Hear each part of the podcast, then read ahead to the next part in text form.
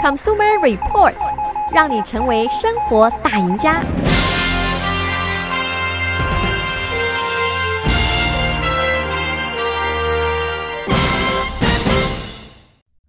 各位听众朋友们，大家早上好，欢迎收听消费者指南节目，我是柯南。最新一代的这个苹果的手机 iPhone 15正式开售。那么比较让人稍微有一点出人意料的呢，是这一代的这个 iPhone 它的价格并没有涨，呃，仍然维持了跟上一代一样的价格。但是即便价格没有涨的话呢，iPhone 这个手机的价格呢仍然是比较昂贵的。最新的这个 iPhone 十五 Pro 和 iPhone 十五 Pro Max 的话呢，它们的起始价格啊、分别是这个九九百九十九美元和一千一百九十九美元，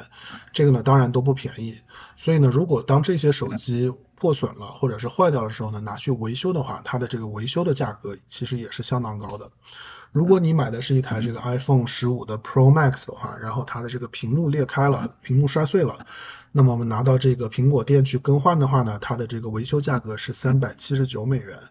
那么如果你用的是这个旧一点的 iPhone，比方说一台 iPhone 的十三 Pro Max，那么维修这个前屏幕的价格呢，只比十五 Pro Max 要便宜五十块钱，也就是三百二十九。那如果你的这个前屏幕和后面的背背板玻璃都摔碎的话呢，那么我们就要花高达五百块钱啊来更换来进行维修。那如果你的这个 iPhone 15 Pro Max 的这个后置摄像头也摔坏了的话呢，维修这个摄像头的价格呢是两百五十美元。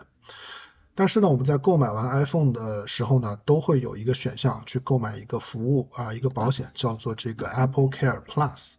那么这个保险如果我们一旦购买之后的话呢，这些维修的费用呢就会变得便宜很多。那么同样一台这个 iPhone 十五 Pro Max 前屏幕碎裂之后呢，在有保险的情况下只需要二十九美元。那么如果是前后玻璃都碎了的话呢，是需要五十八美元。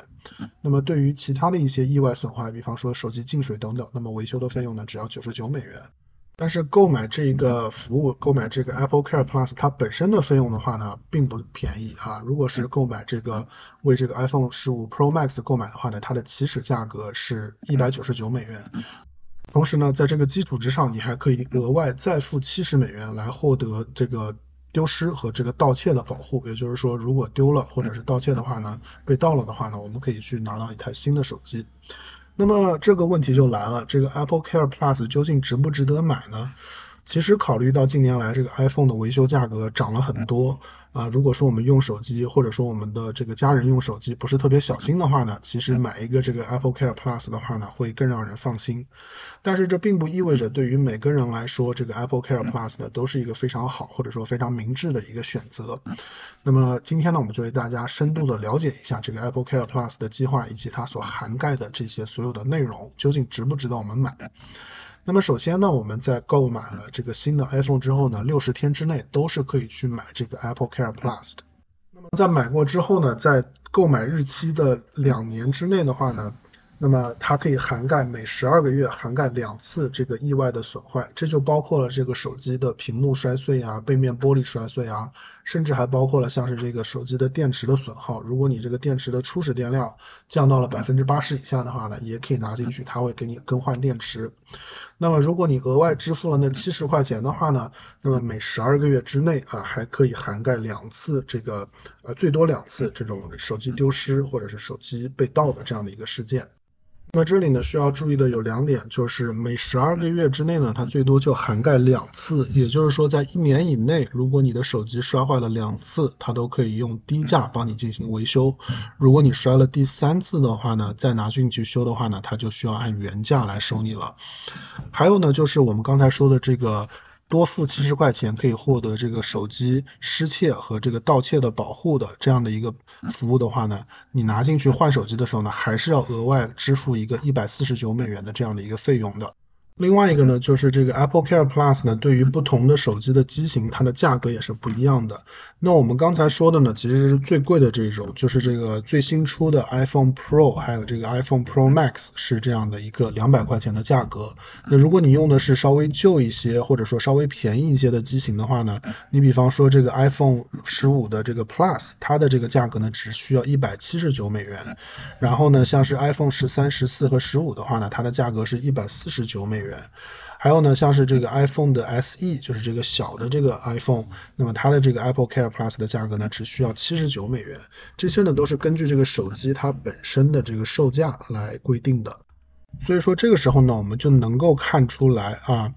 呃，我们是不是值得去买这个 Apple Care Plus 了？那么很大程度上呢，其实是取决于这个手机它的价格，以及我们自己觉得它，呃，我们自己愿意承担多少的风险。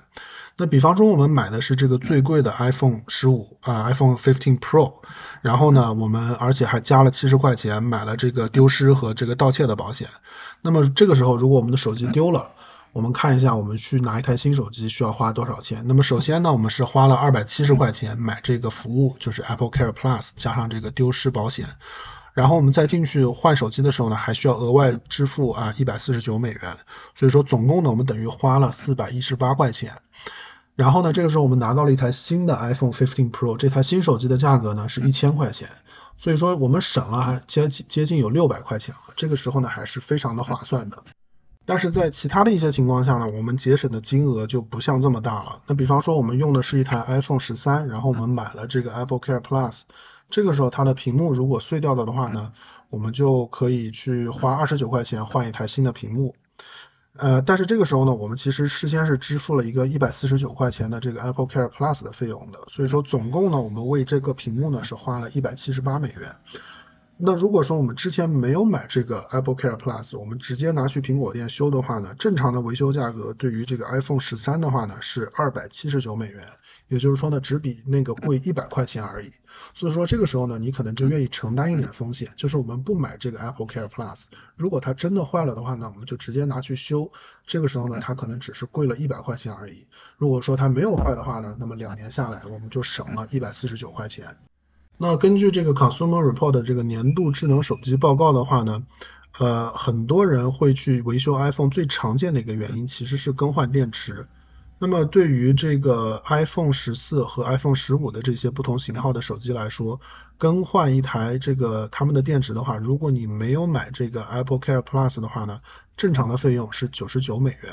那如果是更旧一点的机型，比方说 iPhone 十一、十二或者是十三的话呢，更换电池只需要八十九美元。那么这个价格呢，其实都是远远低于这个一百四十九美元的这样的一个花费的。所以说，如果我们只是担心这个电池可能需要更换的话呢，那这种情况下我们就不需要买这个 Apple Care Plus 了。